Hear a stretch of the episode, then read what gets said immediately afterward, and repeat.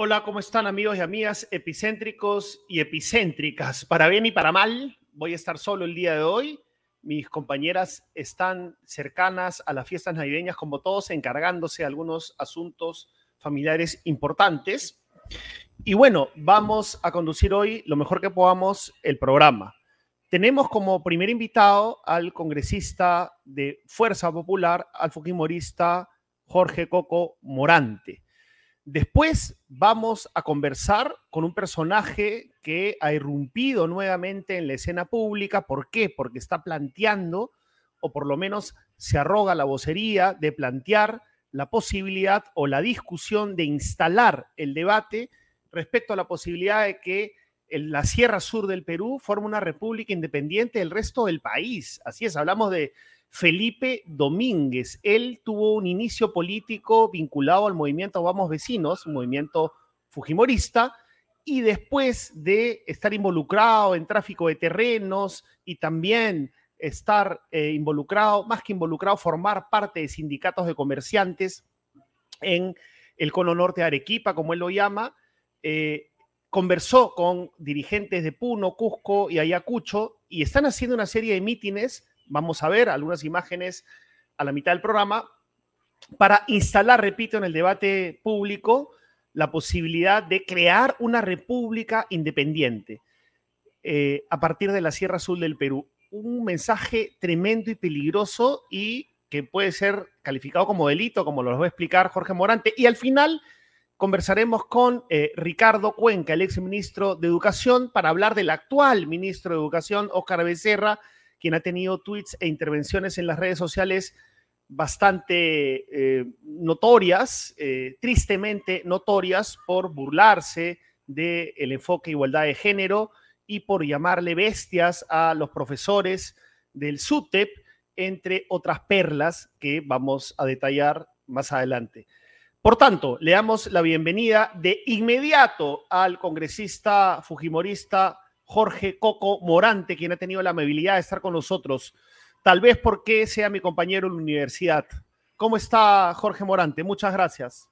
Eh, buenas noches, René. Muchas gracias por invitarme. Hace tiempo que no salíamos en entrevista, pero no, no solamente porque seamos compañeros de universidad, sino porque, bueno, es una buena persona, es un periodista con el cual podemos tener eh, puntos en común, pero también varias y muchas diferencias, y yo no tengo ningún problema en discutirlas, ¿no?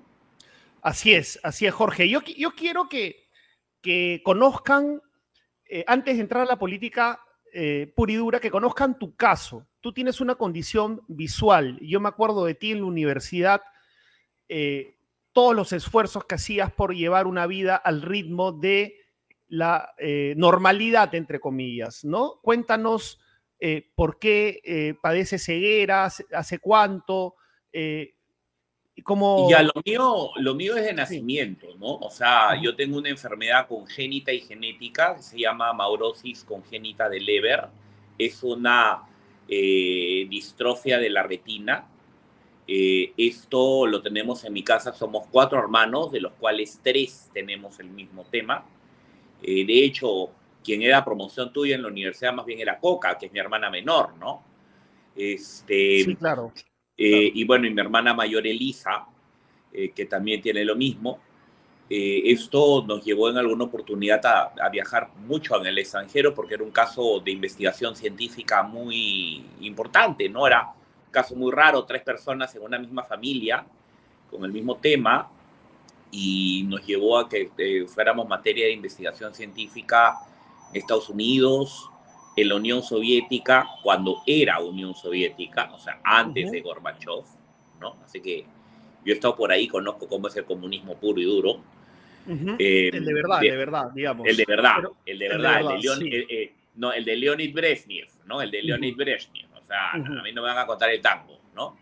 Este, eh, y después, bueno, en, en, muchos sitios de Europa y por ejemplo, en el caso de la Unión Soviética en particular, fuimos a hacer eh, materia de un tratamiento experimental en humanos para la enfermedad, ¿no?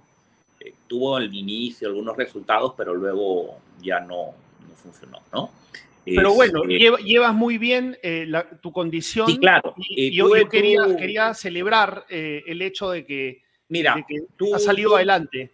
Ajá, tú, tú comentaste, por ejemplo, los esfuerzos que hacíamos para salir adelante en, en, aquella época, estamos hablando pues mediados de los años 90, principios de los años 90, donde obviamente el desarrollo tecnológico y sobre todo también el respeto de los derechos a las personas con discapacidad eh, no estaban muy desarrollados, ¿no? Así eh, es. Por ejemplo, el día de hoy nos podemos conectar por esta vía, por esta imagen, ¿por qué? Porque mi teléfono me habla. Entonces yo puedo tocar mi teléfono y mi teléfono me habla y me explica lo que hay en la pantalla y porque me puede guiar, por ejemplo, para poder conectarme al enlace para poder hacerlo. Yo lo he hecho hoy día, lo he hecho absolutamente solo.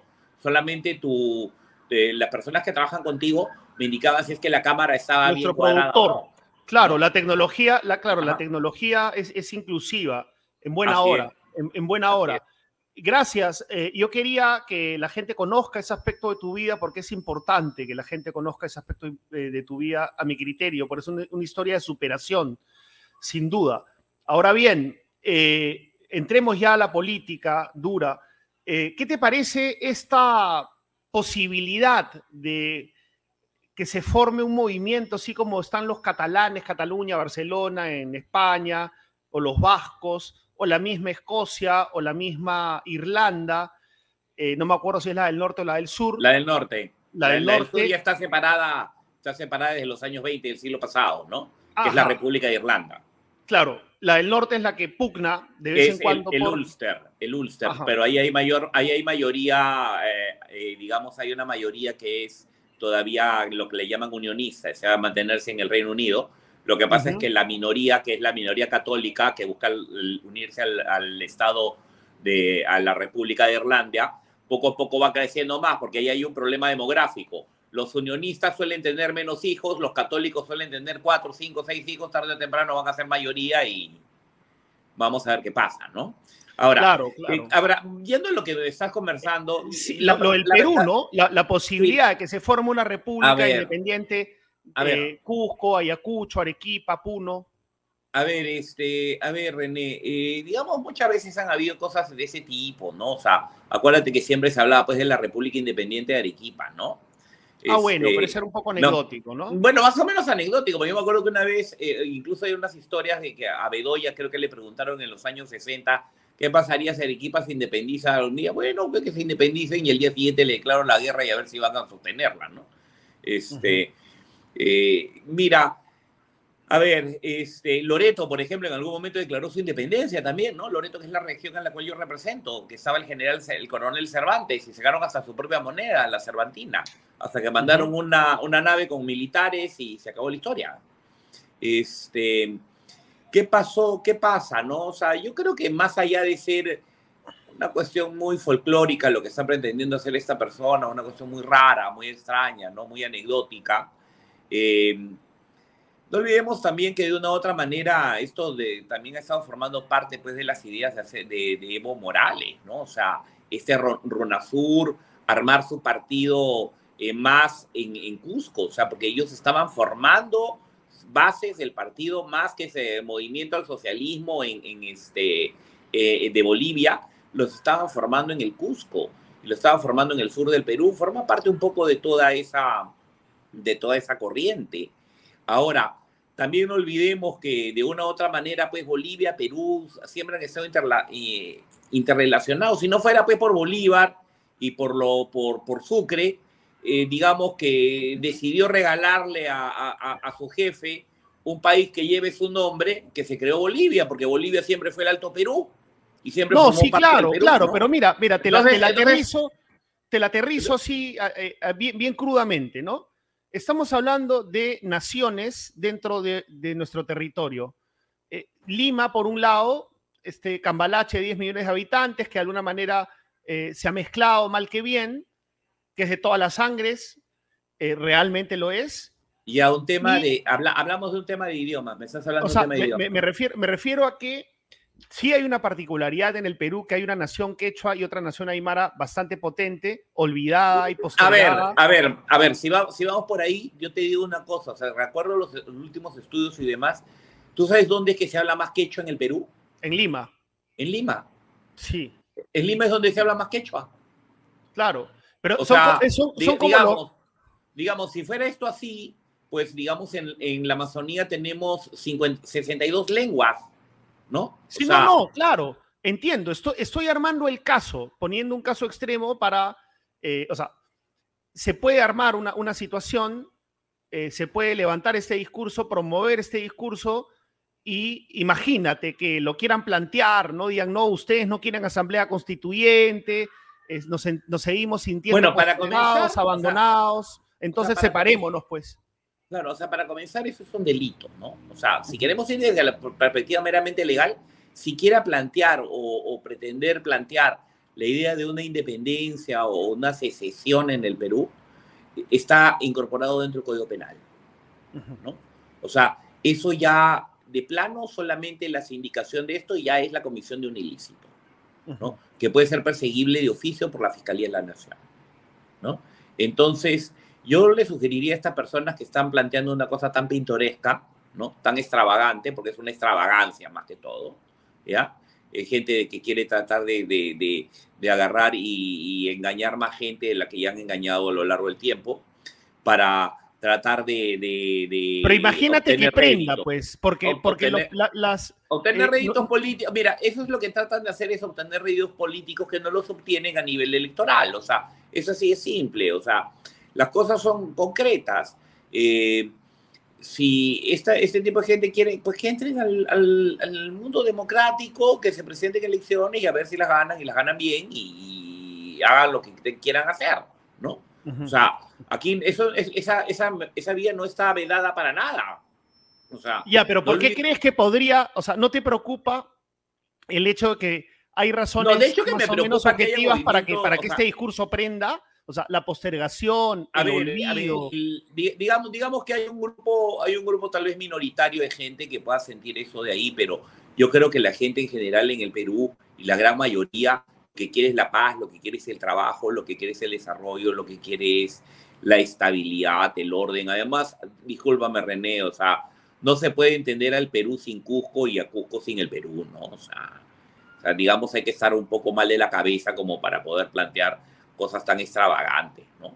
Arequipa no sería lo que es sin el Perú y el Perú no sería lo que es sin Arequipa, ¿no? O sea, eh, Puno, la, la, la, la, nación aymara es una nación de las nuestras y tan nuestra como la, la, la, la quechua, como las amazónicas, como la Guajún, la Guambís, ¿no? Eh, la Shuar, la Pero lo mismo dicen, lo mismo dicen eh, los ingleses respecto a los componentes del Reino Unido, ¿no? Sí, bueno, y el, y el referéndum que hicieron lo perdieron. O sea, lo perdieron los que querían secesionarse. Lo mismo, dicen, lo mismo dicen los de Quebec con respecto a Canadá. Cuando hicieron el referéndum también lo perdieron. Ya, y, los catalanes también y los vascos, ¿no? Eh, sí, bueno, y en Cataluña y en el País Vasco, pues, este, digamos, allá no, no tienen esa posibilidad de hacer referéndums ni nada, pero de plano, de plano, por ejemplo, los vascos que de una u otra manera sí tendrían algún cierto sentido de decir, oye, sí, realmente somos distintos y diferentes. Es más, tienen un tratamiento legal distinto, incluso al interior de España, ¿no? Que podrían hacerlo, pues la gran mayoría se siente integrado dentro del Estado español, como la parte sur de Francia, que también es el País Vasco francés, se siente integrada dentro de, dentro de Francia. Ahora, pasa en, Cataluña, en Cataluña hay un tema diferente, ¿no? Lo que pasa es que se instituyó ahí una suerte de gente que supuestamente eran partidos nacionalistas, pero que estaban en manos de unas muy pocas familias, muy poderosas económicamente, que tomaron los puestos de poder en el Estado, en Cataluña, y se dedicaron a robar, pero, o sea, Marcelo Odebrecht, toda esa gente era pues cualquier cosa al lado de ellos, ¿no? O sea, robaron. es, verdad, es, verdad, es, verdad, es, verdad, y, levantaron el tema de la independencia y siguieron armando. ¿Para qué? Para que no los procesen penalmente. o sea, a uno de ellos que fue presidente de, Cataluña, le encontraron en cuentas en Andorra más de 5 mil millones de euros. Sí, sí, bueno, bueno, hay, hay un montón, como, como en toda la política, como en el resto de la política, se presta a la demagogia, un tema tan delicado del que vamos a conversar más con, con, el, con el otro invitado, eh, porque el otro invitado es el vocero, por interesante saber tu punto de vista, pero me quedan un par de minutos nomás, entonces quiero aprovecharte también para otros temas. Y eh, el siguiente tema es, ¿confías? O sea, ¿te parece que estamos en una tregua navideña? ¿Tú confías en, el, que el Parlamento, bueno, acá seguramente me van a decir, ¿cómo le vas a preguntar eso al congresista? Obviamente que te, te va a decir que sí, y en el verano nos van a meter la yuca porque no van a hacer ninguna reforma política y ni siquiera va a haber elecciones adelantadas. Eh, no, no, nosotros, mira, mira, René, nosotros como Fuerza Popular tenemos bien claro que tenemos que ir a las elecciones adelantadas. Es más, el primero de diciembre, una semana antes de que Castillo hiciera su golpe de Estado, nosotros como Fuerza Popular fuimos los que pusimos a debate sobre la mesa al, al, al tener la presidencia de la Comisión de Constitución el tema de adelanto de elecciones, que ya se venía debatiendo más o menos desde mediados de noviembre, ¿no? En la propia comisión, ¿no? Y los que votaron en contra son todos los que ahorita piden elecciones rápidas, eh, eh, elecciones rápidas en cuatro meses y con asamblea constituyente. Todita la izquierda votó en contra. Toda, ¿no? Y eso fue el primero de diciembre, para que después del 7 se, les cambiara, les cambiara el cerebro, les cambiara el chip ¿no? Para decir, ah, no, sí, ahora sí vamos a, elecciones y, lo antes posible. Claro, pero por un lado. Porque lo que no querían era perder el poder. Exacto.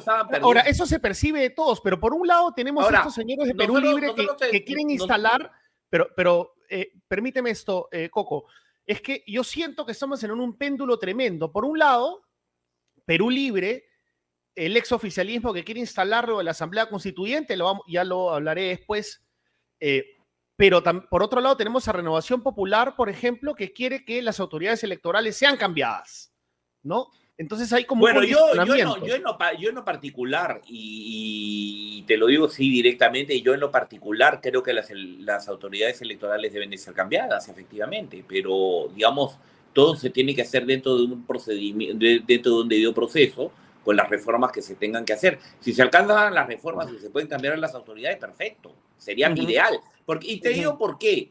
Ya por una tremenda falta de seriedad de esta gente. Ya no, ya no entremos al tema de que si estuvo bien o mal las elecciones, o hubo fraude o no hubo fraude. O sea, la gente de las propias eh, autoridades electorales han demostrado un nivel de irresponsabilidad tremendo.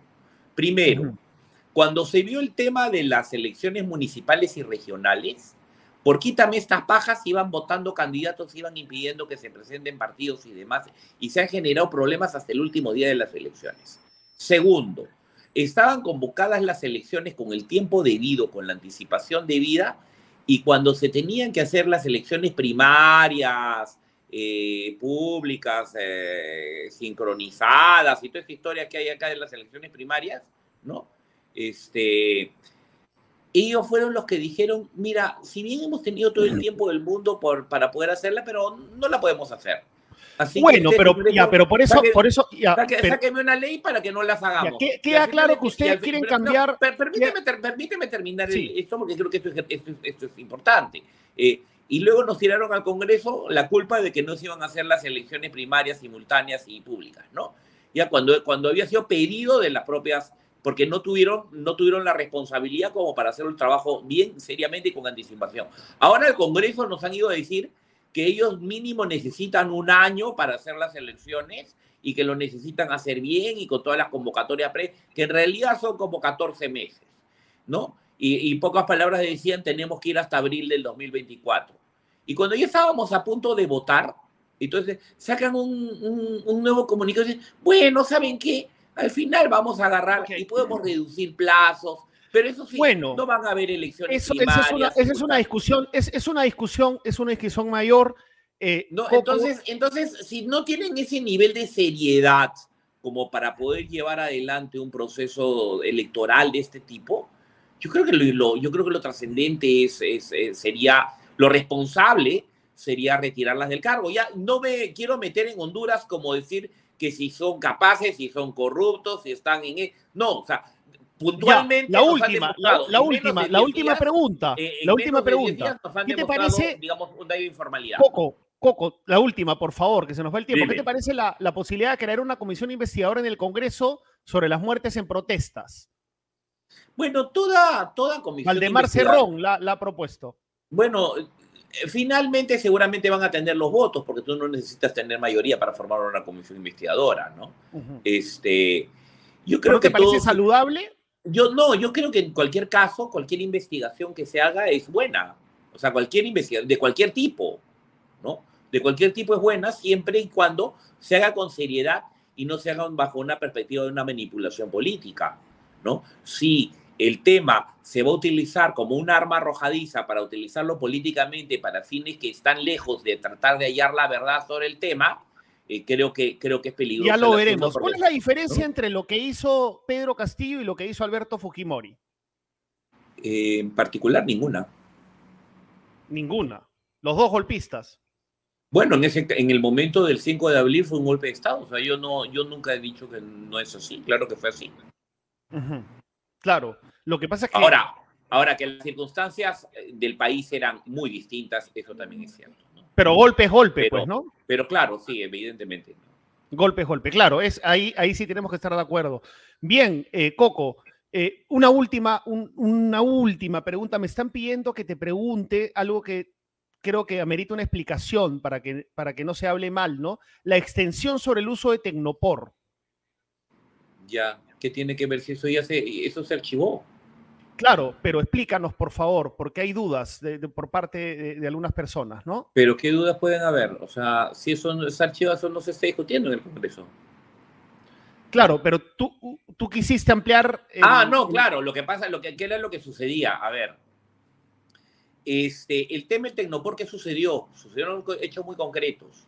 Se aprobó la ley en el año 2018, creo, y tenían, desde el 2019, tenían tres años para eh, eh, implementarse las, em, todo lo que era eh, el cambio a, otro tipo de materiales, ¿correcto? En el camino vino la pandemia, vino todo lo que ya sabemos, ¿correcto?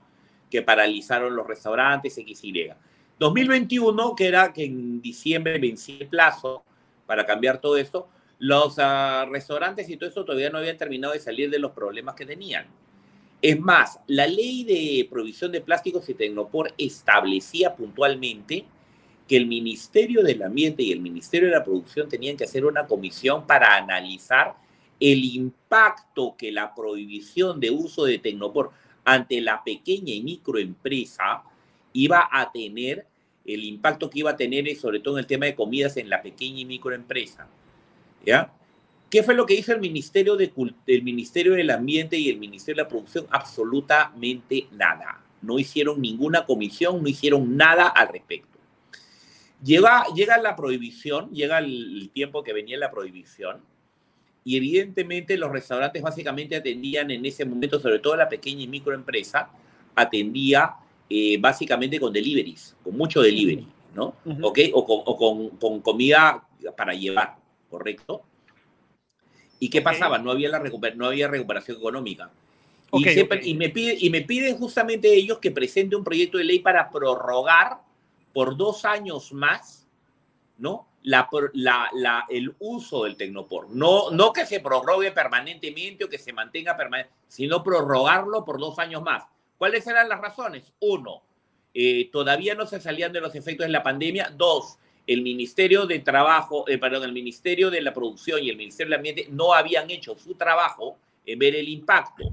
Y tres, los costos de los productos que eran los reemplazos frente al Tecnopor eran 10 o hasta 15 veces más altos.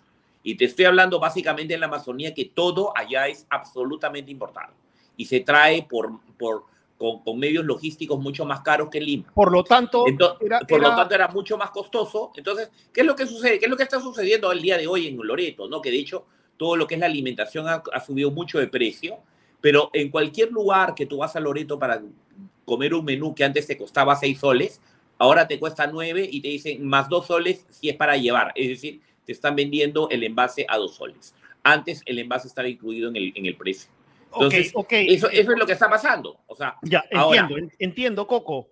Este, ya profundizaremos, por favor, sobre eso. solamente para finalizar, era un proyecto de ley eh, dedicado, o sea, digamos, donde a los únicos que se les prorrogaba esto era la pequeña y la microempresa. O sea, no para las cadenas, no para los, no para la mediana, la gran empresa, no, para ellos no. Era para la pequeña tengo, escúchame, te prometo, te prometo que vamos a seguir hablando de este tema. Lo que pasa es que el, otro invitado son las 7.27. Te agradezco tu tiempo. Vamos a profundizar sobre este tema. Lo que pasa es que el otro invitado tiene solamente cinco minutos que están transcurriendo en este momento. Ok. Por favor. Muchas gracias. gracias. Muchas gracias, Jorge Morante. Gracias. Muchas gracias. Gracias. Vamos a profundizar otra vez con más datos sobre este tema del Tecnopor y sobre otras posturas de Coco Morante, pero vamos con el título del programa.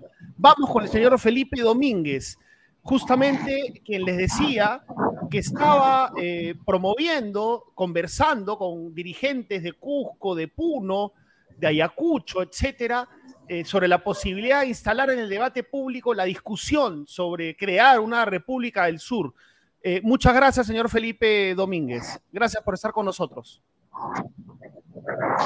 Gracias, amigos de Epicentro TV. lo importante es que acabo de estar en un meeting en la Plaza España y en la eh, Plaza de Armas y nos hemos ido a una movilización, pues estamos casi sin batería. Indico lo siguiente.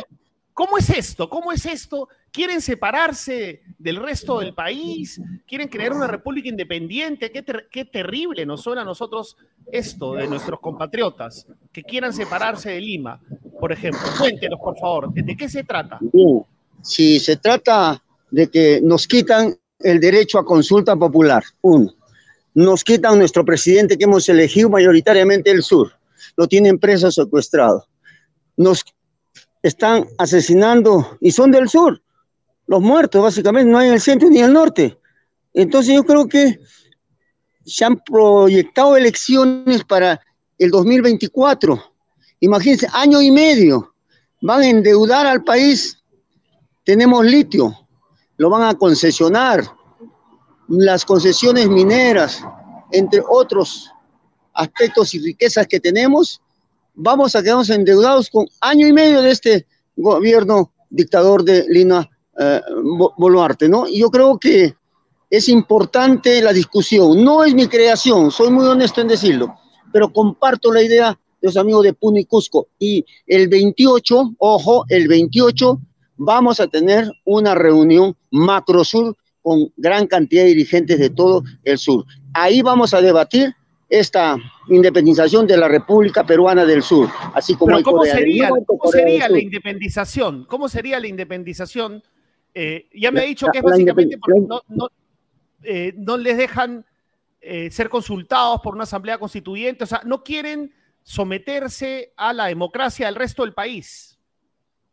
Así es, si, si, ellos dicen que son minoritarios, ya pues déjanos perder en una consulta popular, pero no, no nos quiten ese derecho. Y si no tenemos ningún derecho, y si pagamos nuestros impuestos y todos los tributos que damos al Estado, entonces tenemos todo el derecho a la libre determinación de los pueblos. Y esto lo vamos a discutir, porque no es posible que nos estén abandonando de esta manera eh, Lima, llevándose nuestros recursos, nuestros tributos. Nosotros aproximadamente vamos a hacer cerca de 11 millones de habitantes. En ese sentido, yo creo que vamos a darle vuelta al asunto y el 28 y 29 me comprometo a ir mayores datos ya concretos sobre la reunión que vamos a hacer. Es una lucha de largo aliento, sí, pero se logra como en otros países, ¿no? Ucrania se liberó de, de Rusia y hoy está en guerra. Hay muchos países que se han mm, dividido y son autónomos. Sí, bueno, y hay otros muchos que no se han podido dividir, ¿no? Los Balcanes, la Yugoslavia, sí, pero con. Sí, pero de un millón, dos millones, somos 11 millones. O sea, guerras fratricidas, o sea, lo que usted, lo que usted está eh, respaldando es la posibilidad de que nuestros hermanos compatriotas del sur hagan su propia bandera, su propio mapa, su propia nación, su propio país. Yo creo que sí, ¿por qué no? Si no, si no nos toman en cuenta en nada, ¿qué hacemos nosotros dándole dinero a Lima? sin nada nos toman en cuenta. Nos asesinan a nuestra gente cuando protestamos. Somos pacíficos, nos han infiltrado. Soy del Cono Norte, el Cono Norte ha estado una semana en paro y pacífico hasta de Arequipa, Cono Norte de Arequipa. Así es, Cono Norte de Arequipa, de Arequipa estamos hablando, es el, pueblo aguerrido del Cono Norte, ahí está el Fredicón, Cofren y otras organizaciones populares que nos hemos unido y hemos dado muestra de que sí se puede unir, pero hoy día también toda Arequipa salió acá a la Plaza de España y nos hemos movilizado. Ahora, ¿quiénes comprenderían en principio eh, esta República del Sur? ¿Qué departamentos? ¿Con qué departamentos está conversando usted? Bien, eh, la propuesta no es mía, como le digo, pero sí la comparto Ya, entonces estaría entre eh, Puno, Cusco, Tacna, Moquegua, Ayacucho, Madre de Dios, Apurímac, ¿no? Entre eh, lo que significa, pues, este, eh, incluso hasta Ica, si en caso, entre, no hemos hablado todavía con nadie, ¿no? De esos sectores. Pero van a venir, van a venir, están siendo invitados, porque efectivamente la cosa se pone fea. Nosotros no podemos pelear con las armas, los fusiles, las balas, nos van a matar, pero peleemos pues, por la libre determinación de los pueblos. Y ahí no se dispara ni un arma. Machu Picchu? ¿Qué pasaría con Machu Picchu, por ejemplo? Machu Picchu sería, pues, indudablemente una, un monumento histórico, no mundial, pero ubicado en la región no de el Cusco, que sería ya parte integrante de la este, República, de la República Peruana del Sur. O sea, no República, República Peruana, del Sur. Esa es una idea, no es una idea nomás, pero no, no es, pues, no, no son nadie para tomarnos el nombre. Es una consulta, esperemos que eso, si pega, bien, no pegan, bueno, ¿qué hacemos? No son propuestas. ¿Y de quién parte esta iniciativa que usted está promoviendo, haciendo mítines? ¿De quién parte esta iniciativa? Porque yo recuerdo a, a presidentes regionales, ahora llamados gobernadores de Puno, que ya hablaban de eh, Estados federados y la, nación aymara. ¿Esto tiene que ver con ello también o no? Bueno, es un complemento, es un complemento. Porque bien olvidado, Puno, Cusco, imagínense tantos recursos que hay y han regalado los recursos, ¿no? A, a transnacionales o a grupos de poder económico. Por eso nosotros estamos muy indignados. Nosotros trabajamos, pagamos impuestos y miren lo que nos hacen. Ni siquiera consulta. Gánenos en las Hemos ganado en las urnas para que salga Pedro Castillo y lo tienen secuestrado, preso político. Pero, eh, eh, pero Pedro Castillo es de Cajamarca, es el norte. Lo que sea, señor. digo que hemos votado por un presidente, será pues este. Es del norte, no de la República del Sur. No es, pues yo sé, estamos hablando en general de que nos han quitado nuestro presidente.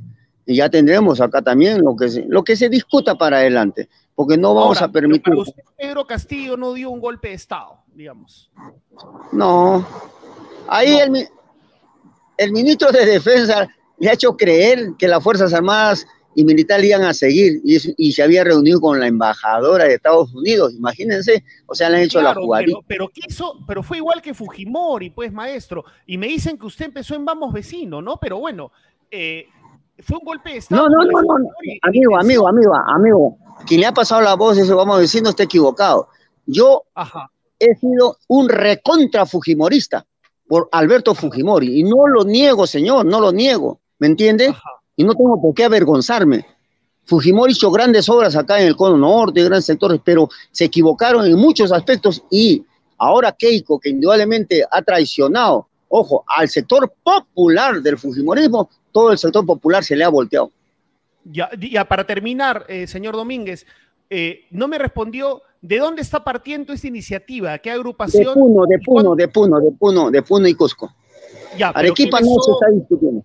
No, no, no, no, ya, eh, mire, si quiere mayor información, el 28 nos reunimos acá y mirará las caras de quienes están pidiendo ello incluso ya seré uno más ya, porque yo claro, pero estoy haciendo son agrupaciones, agrupaciones de comerciantes, ¿qué son? Agrupaciones claro, son organizaciones gremiales, son organizaciones gremiales que hay que respetarlas, ¿no? Y en la medida que se respeta eso, nosotros indudablemente también respetaremos su decisión. Ya, muchísimas gracias, muchísimas gracias, señor Domínguez. Gracias por explicarnos. Gracias. Ya, mayor información el 29 o 28. Gracias. Adiós. Perfecto, gracias. Bueno, acá me están diciendo que por qué le damos voz. Bueno, a veces nos dicen que por qué no le damos voz. Disculpen, pero es una persona, eh, es un compatriota que está promoviendo una postura dolorosísima, dolorosísima, y no es la primera vez que se promueve y se propone. Hay que escucharlos. ¿Por qué vetarlos? ¿Por qué vetar a nuestros compatriotas? Hay una corriente de opinión, existe, espero que no sea la mayoritaria, creo que no es la mayoritaria, afortunadamente, pero existe una sensación de no pertenencia al resto del país por parte de mis compatriotas de la Sierra Sur, principalmente. Y eso se explica por el abandono, por la postergación, por el maltrato, sí, por el centralismo. Sí, Lima es un cambalache de 10 millones, poco más de 10 millones de habitantes. Nos hemos mezclado, entre comillas, nos hemos mezclado, algo nos hemos mezclado, pero no lo suficiente. Entonces, yo, yo no creo que esta postura prospere, no creo que prospere. Más bien deseo con todo mi corazón que no prospere, pero merece una discusión y tenemos que abordarla, tenemos que entender por qué podrían prender situaciones o propuestas como esta. No somos una nación acabada, no somos un país relativamente igualitario, con igualdad de oportunidades. Distamos mucho de eso. Somos un país con unas inequidades de espanto, con una desigualdad de espanto, ¿no? Y que además tiene color y tiene altura, lamentablemente. Es algo que Lima, que los 12 millones de limeños no vamos a poder borrar. Y tenemos que encargarnos no como caridad, ¿no? No como caridad, hay que sedar a nuestros compatriotas, no. Hay que hacer reformas estructurales y profundas que aquí en Lima nos dan pánico, nos dan pánico. Y en ese momento creemos que ya todo está arreglado, Dina Boluarte en el poder, ya se acabó, todo bien. Pues no, es una tregua, es solo una tregua. Y tenemos que ser muy conscientes de esta tregua. Vamos a hablar ahora de el ministro de Educación, Oscar Becerra, un personaje tristemente notorio eh, antes de ser ministro, porque ha tenido unas intervenciones en las redes sociales para mí lamentables. Seguramente algunos de ustedes van a decir no, que el hecho de no estar eh, de acuerdo con el enfoque de igualdad de género, de no apoyar los derechos de la comunidad LGTBI, no lo convierte en homofóbico, que la SUNEDO es una cofradía, un club.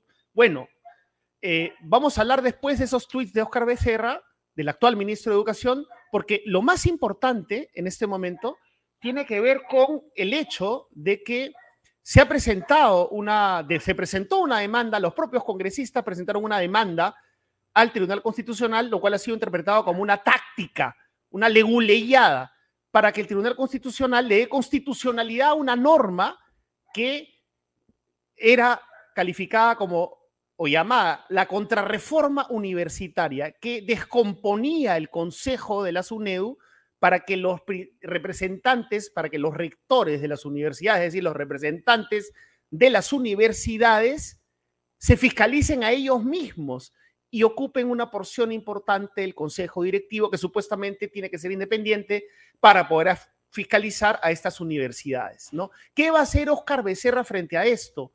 Él ha reemplazado al anterior ministro de Educación.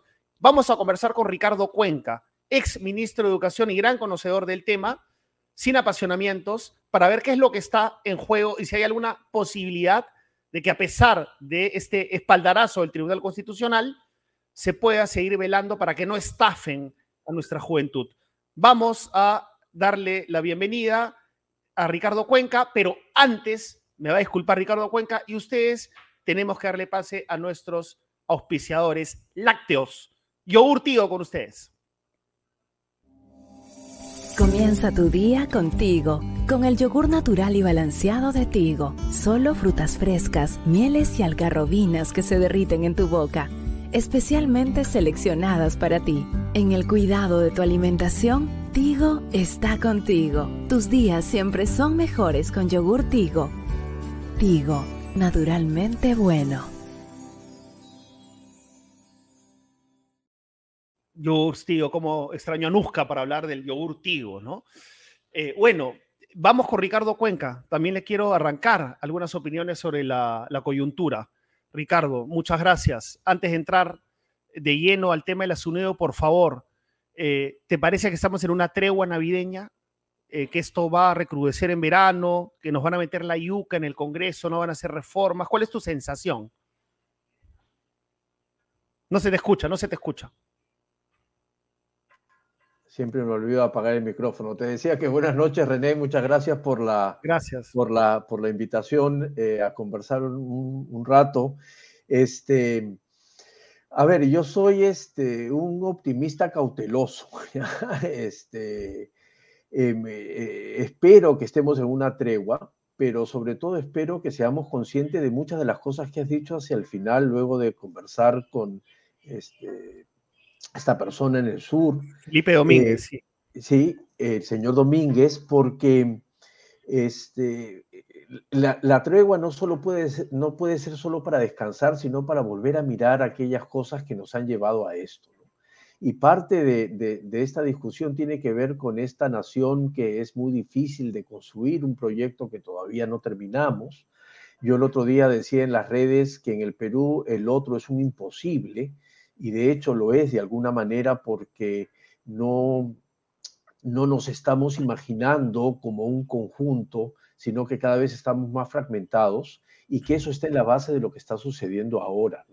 Por lo tanto, la tregua es para descansar los, los cuerpos como en la guerra, pero no para dejar de pensar las razones fundamentales de por qué cada vez más las crisis son más profundas y más dolorosas para el país. Por supuesto, y esta eh, posibilidad, ¿no? Eh, hay gente que está calificando eh, de orate a, la persona que habla de, de, crear la República Peruana del Sur, que es el primer nombre sugerido. Pero si esto lo asociamos con las elecciones en donde recurrentemente nuestros compatriotas de la Sierra Sur nos dan un mensaje claro, lo asociamos con las protestas recientes al margen de asusadores o manipuladores economías ilegales, hay protestas legítimas. Eh, yo creo que hay que prestarle atención, ¿no? A, a este tipo de propuestas, ¿o no? Absolutamente, por lo menos porque, a ver, la base de la democracia es el diálogo pero el diálogo creyendo que el otro es un interlocutor válido, aun cuando no podamos estar de acuerdo.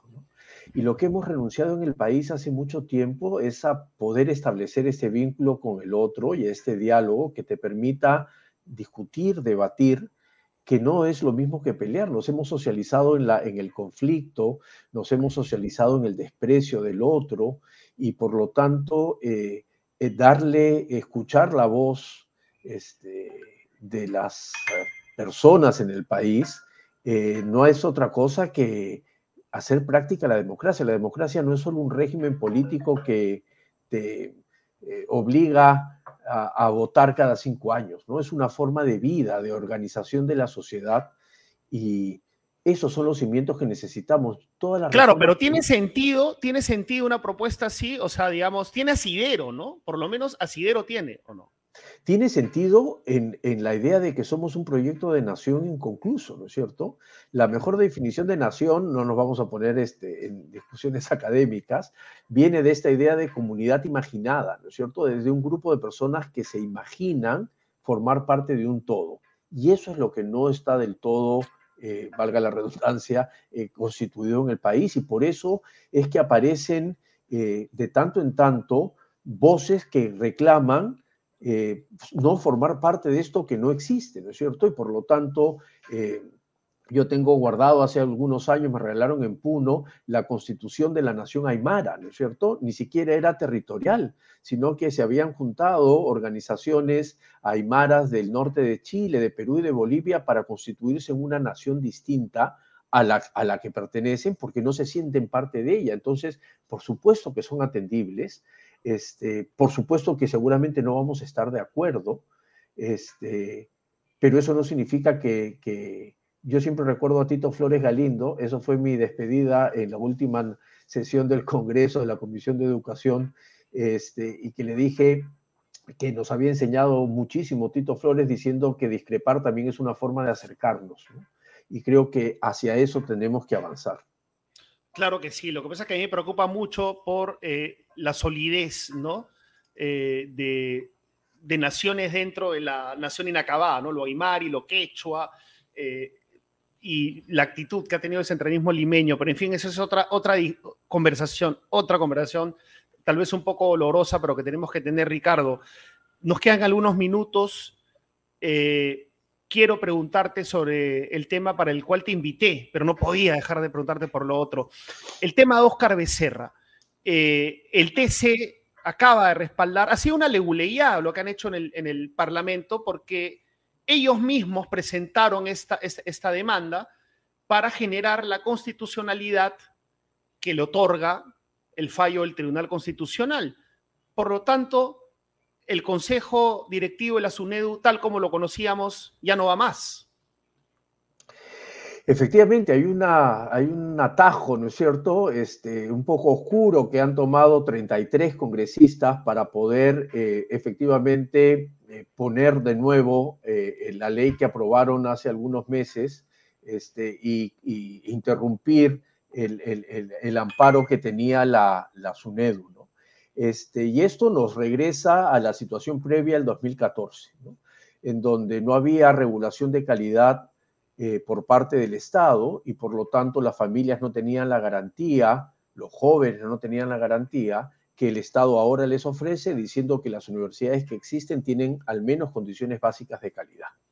Em, y lo segundo, que es tan o más grave que este cambio de composición de la SUNEDU, es que esa ley que entraría en vigencia eh, le quita rectoría al Ministerio de Educación en materia de políticas universitarias y por lo tanto... No, ah, no solo es lo del consejo directivo. No, no, también viene eso, ahí está, es un paquete, digamos, que por eso es contrarreforma, no es solo SUNEDU, SUNEDU, digamos, es lo más vistoso, ¿no? Este, ¿Y qué significa este retiro de la rectoría, René?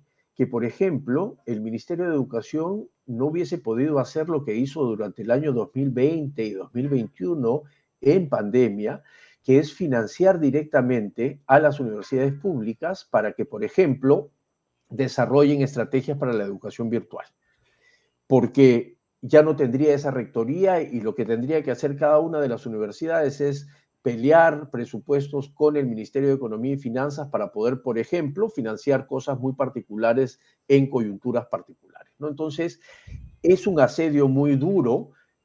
La reforma universitaria siempre tuvo asedios. A los dos meses de aprobada en julio, el 9 de julio del 2014, se presentó una demanda de inconstitucionalidad que dirigió o presentó la, abogada Marta Chávez. Eh, el Tribunal Constitucional sentenció eh, que no había vulneración de la autonomía, pero a partir de ahí en adelante llegó muchísimos asedios. La única diferencia con el momento actual es que durante todo este tiempo el Ejecutivo siempre fue un defensor de la reforma y por lo tanto le hacía contrapeso al asedio del Congreso. Y ahora con Óscar Becerra, ¿qué, sensación te genera? Según ha declarado, va a seguir en la misma línea que eh, los ministros del expresidente Castillo, ¿no es cierto? Que no estuvieron eh, defendiendo, como todos hubiésemos querido, la reforma este, universitaria, ¿no es cierto? Entonces, eh, ayer me parece que declaró el ministro que, em, que quienes defienden las unidades son dogmáticos o algo, algo así. La verdad es que lo, leí muy rápido, pero todo hace indicar que este, no está muy convencido de la reforma y entonces estamos en la misma situación que en el 2021. Un ejecutivo que no le hace contrapeso al asedio que viene del Congreso y por lo tanto la reforma corre el riesgo de definitivamente desmoronarse. O, sea que pareciera que la suerte esté echada si es que no vigilamos eh, lo más posible esta situación, ¿no? Y ahí está la clave, porque yo creo que algo que nos ha enseñado em, la experiencia, no solo en Perú, sino en otros países, es que las políticas públicas se sostienen en el tiempo cuando tienen dos características. Una buena capacidad técnica con la que fueron hechas y una legitimidad social. Yo creo que la ley, la reforma universitaria tiene estos dos.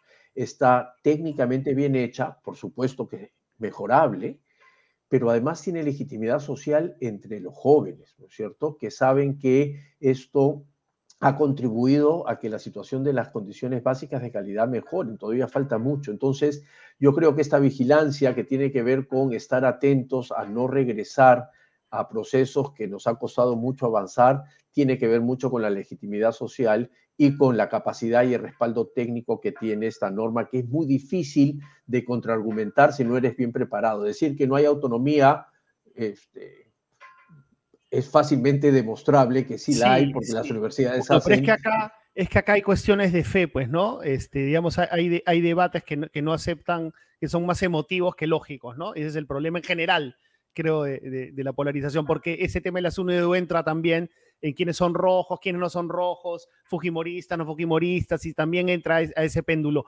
Eh, Ricardo, muchísimas gracias por, por tu entrevista, por darnos una entrevista a pesar de, los apuros. Muchísimas gracias. Y vamos a, estar atentos, a seguir vigilantes de lo que pueda ocurrir con el ministro Carlos Becerra, a quien voy a revelar cuando te despida, eh, porque tenemos tweets de él del pasado. Gracias. Este, no, gracias a ti. Bueno, ánimo que las crisis siempre acaban, hay que ayudar a que se acaben pronto para seguir viviendo relativamente tranquilo. Gracias, buenas noches. Feliz Navidad, felices fiestas, Ricardo. Gracias, muy amable. Bien, eh, nos quedan unos minutos, voy a, aprovechar para hacer algunos pronunciamientos sobre varias cosas, ¿no? Eh, primero, vamos con los tweets de Oscar Becerra. A ver, ¿qué, decía Oscar Becerra, por ejemplo, en discusiones con Gino Costa? No sé si nuestro productor eh, Ricardo, el gran Ricardo, nos puede ayudar con poner algún tuit del señor Oscar Becerra, actual eh, ministro de Educación, quien fue involucrado en la compra de laptops investigada por eh, esta megacomisión que investigó algunas cuchipandas de la gestión de Alan García estuvo involucrado en la compra de laptops, ¿no? Como lo reveló Epicentro, pero lo que más eh, de laptops sobrevaloradas, ¿no? Alrededor de 11 millones de soles más de lo que debieron costar. Estuvo involucrado. Yo no digo que estaba sentenciado, no. Se le involucró porque él formó parte de este comité evaluador de la compra. Miren, por ejemplo, lo que le contesta Gino Costa, ¿no? En flagrante atropello la autonomía del Minedo, el Poder Judicial suspende implementación de currículo nacional con enfoque de género y responde hombre o mujeres, sexo y genética, masculino o femenino, género y gramática, LGBTIQAP, gustos y uso de orificios corporales. Para él, la comunidad LGTBI y su diversidad es simplemente el distinto uso de los orificios corporales. Ese es el ministro de Educación, que a pesar de toda la literatura que hay al respecto, se rige por ese tipo de pensamientos tan primitivos, ¿no? Tan en bloque, tan primitivos. Vamos con otro tuit, por favor, eh, del señor Oscar Becerra. Hay unos extractos ahí que puedes poner, Ricardo, y si no lo consigues ya me mandaré con el pronunciamiento, ¿no? Con, con, con la, despedida de la temporada 2022 de Epicentro. Vamos con la despedida de la temporada. A ver, a ver, iba a hablar, ¿ah? iba a hablar. Ahí está. Pero sí soy maestros, miren, ¿ah? eso es lo que dice el eh, actual ministro de Educación, Oscar Becerra. Pero se hizo de maestros que se robaron la evaluación, se robaron el examen, los maestros y tuvimos que postergar la evaluación. Yo creo que eso fue el primer golpe a la columna vertebral del SUTEP. Que son terroristas metidos en educación, en realidad no. Pero bueno, en realidad hay otra parte donde les llama bestias, les llama bestias. En una entrevista, en una entrevista les llama bestias a los profesores del SUTEP. Tremendo, ¿no? Tremendo. ¿Qué tal fachazo, no? Bestias les llama a los profesores del SUTEP. Bien, vamos a abordar el pronunciamiento final. Estoy muy feliz que Argentina haya salido campeón del mundo. ¿Por qué? Porque creo que Lionel Messi es lo más cercano que tenemos a un héroe, a un superhéroe, ¿no? A esos superhéroes de Marvel. Creo que Lionel Messi se parece a eso, ¿no? Y los argentinos eran los espartanos de turno que lograron el campeonato. Y me encanta Lionel Messi, me encanta Maradona también. Me encantaba Maradona, soy hincha de Maradona. Pero me encanta Lionel Messi porque tiene una conexión especial con los niños. Mi hija acaba de descubrir a Lionel Messi en este mundial y realmente hay una química ¿Quién no conoce a Lionel Messi? ¿Qué niño no conoce a Lionel Messi? Menciona aparte al Kun Agüero, un personaje que muchos ven intrusivo, ¿no? Que muchos ven, ¿qué hace ahí el Kun Agüero si ya fue retirado del fútbol, ese problema del corazón? Bueno, el Kun Agüero tiene mucho que ver con ese triunfo argentino. Feliz por el triunfo argentino porque es Latinoamérica. Es Latinoamérica y ya le tocaba a Argentina y le tocaba a Lionel Messi. Con respecto a la situación política, descansemos, descansemos, mis compañeros de Epicentro de otros medios, tenemos un contacto brutal con la realidad. Todo el tiempo estamos alertas a lo que pasa. Y estamos en este péndulo que, repito, no cesa. no cesa el pensamiento en bloque. O estás conmigo o estás contra mí. Y los policías y las Fuerzas Armadas no son asesinos. Pueden haber cometido homicidios, crímenes en estas protestas que se están investigando y está la Corte Interamericana de Derechos Humanos aquí investigando y se va a formar una comisión investigadora en el Congreso como corresponde. Eso por respeto a los deudos de los cerca de 30 compatriotas que han fallecido, asusados o no, portando armamento eh, o no, armamento letal o no. La cosa es que se han perdido casi 30 vidas humanas y los deudos de estos compatriotas merecen la verdad y merecen justicia. ¿Eso convierte a la policía y a las Fuerzas Armadas en asesinos? No. Es lo mismo que lo que reclaman los sectores que protestan o los políticos que respaldan a los sectores que protestan.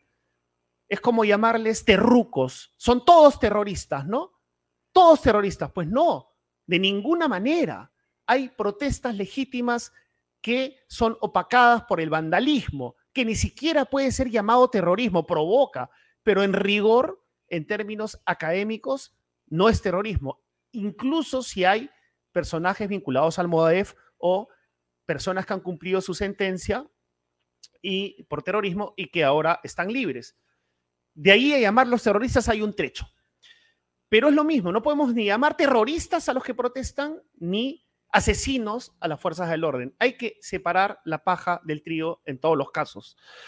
De otro lado, tenemos que estar atentos en este ambiente de polarización en donde, repito, si no estás conmigo, estás contra mí, donde ustedes mismos me dicen, no entrevistes a ese, ¿por qué entrevistas a este otro? Que a ese no le des voz, que es un fumón, que es un pastrulo, que es un facho, que es un rojete. Léanse cómo opinan de manera tan abiertamente distinta sobre lo mismo, ¿no?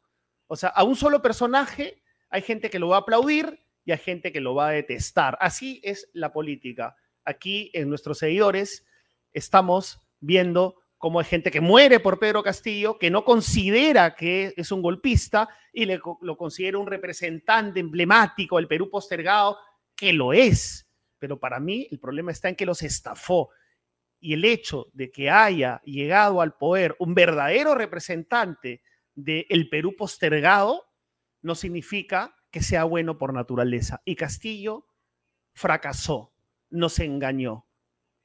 A mí, a nosotros, los limeños privilegiados, que nos engañe. Pero al Perú que de verdad está esperando un cambio profundo, a los compatriotas que de verdad esperan un cambio profundo por fin y que no se alimente este separatismo que está ahí, ¿ah? está ahí. No es una pastrulada, dicen, ahí está.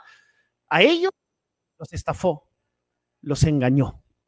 De eso no hay duda. ¿No es el primero que los engaña? Sí, no es el primero que los engaña. Tal vez todos los han engañado. Pero la diferencia es en que Pedro Castillo se arrogaba ser el más representativo de todos los eh, presidentes que ha tenido el país. Así es. Bueno, por otro lado, vamos a estar muy atentos también al cumplimiento de las promesas del Parlamento. Yo veo a personas muy tranquilas, a parlamentarios muy tranquilos, como diciendo ya se acabó. Provoca. Yo también estoy por fin respirando un poco. Hemos tenido transmisiones eh, extraordinarias todo el tiempo porque todos los días había un capítulo nuevo. Hoy estamos en cierta paz. Necesitamos cierto orden. Vamos a ver qué pasa con la Asamblea Constituyente, que es un tema pendiente, que a mí no me gusta, eso no quiere decir que a otros tampoco eh, les tenga que gustar.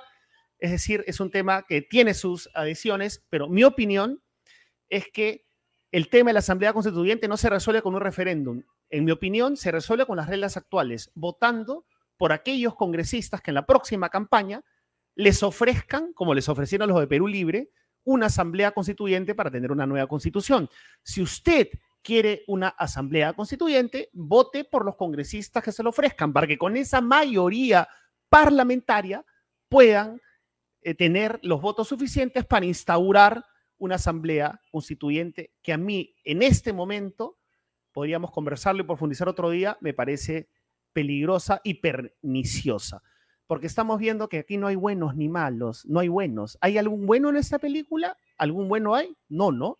Entonces tenemos a la gente que quiere cambiar las autoridades electorales y tenemos a la gente que quiere una asamblea constituyente meterla de contrabando en, esta, eh, en este adelanto de elecciones. ¿no? Ni uno ni otro. Escuchamos al almirante Montoya que quiere cambiar a todas las autoridades electorales. Hemos escuchado a mi amigo Coco Morante también. Pésima labor de Corbeto, pésima labor de Salas Arenas, sin ninguna prueba, sin ninguna prueba. Eh, se habla que queríamos ver los, eh, los padrones que no se vieron, las cédulas, la contabilidad, y, instaurar debates perniciosos es bien fácil. Eh, cualquiera puede instaurar un debate pernicioso en la opinión pública, sobre todo si tiene un peso político. Dices, no le creo. Para mí hubo fraude, que es lo que me pasa a mí en las discusiones con mis compañeros, con mi familia. Para mí hubo fraude. Oye, pero aquí es el informe del señor Montoya, el almirante Montoya, que no encontró ninguna prueba. No, no lo voy a leer. Para mí hubo fraude. Oye, pero la Asamblea Constituyente, eh, ¿por qué la vas a preguntar en, esa oportunidad? Mejor pregúntala después o vota por aquellos congresistas que eh, te la ofrezcan. No, la única manera de que yo dé por zanjado el tema de la Asamblea Constituyente es que lo pregunten en la célula de votación. ¿Así? ¿Esa es la única manera? ¿Y qué pasa con la democracia representativa por las personas por las que votamos? Porque todos los que estamos acá hemos votado por esos congresistas que están allá. Todos, todos los que estamos acá hemos votado por esos congresistas. En fin, lo que quiero decir es que traten de no pensar en bloque. Traten de sustraerse de la tribu a la que pertenecen, diversificar su información y no escuchar solo aquello que refuerza sus creencias. No aplaudir solamente al periodista que le dice lo que ustedes quieren escuchar en términos de creencias, no de datos, sino de creencias. Me encanta, detesto a Castillo, ya saben qué medio van a escuchar. Detesto a los congresistas, bueno, todos los detestamos, ya saben que me van a escuchar.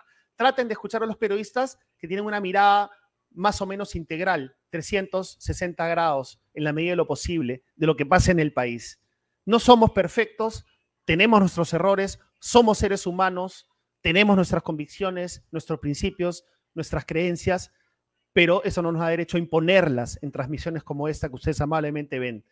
Piensen, descansen, Pásenla bien en esta Navidad. Vamos a descansar una semana y abracen mucho a sus seres queridos. Piensen en el país, en la nación inacabada que somos. Piensen en el hecho de que todos somos peruanos en nuestra diversidad, en nuestras injusticias, en nuestras diferencias. Todos somos peruanos y peruanas. Todos. Y que ojalá nos prosperen estos movimientos independentistas que espero que, yo creo que no van a prosperar. Ojalá no lo hagan. Me da mucho dolor, pero al mismo tiempo entiendo que cosas así puedan ocurrir. Reflexionemos, reflexionemos amigos y amigas y gracias por apoyar a Epicentro. Mis compañeros están en ese momento haciendo algunas diligencias personales, familiares, nos turnamos, son eh, fechas complicadas. Muchísimas gracias por sintonizarnos y reflexionemos. Reflexionemos de la manera que cada uno crea conveniente. Si es a través de la religión, a través de la religión. Si es a través de los libros, la filosofía, a través de los libros, la filosofía. Si es a través de caminar, correr, hacer deporte, a través de ello. Como sea, pero reflexionemos, pensemos, escuchamos, escuchemos al diferente, escuchemos al otro y no impongamos nuestras ideas. Tratemos de informarnos y tratemos de convencer no de imponer. Bueno, ya me fui en floro. Muchísimas gracias, amigos y amigas epicéntricos y epicéntricas. Feliz Navidad. Nos vemos antes Año Nuevo.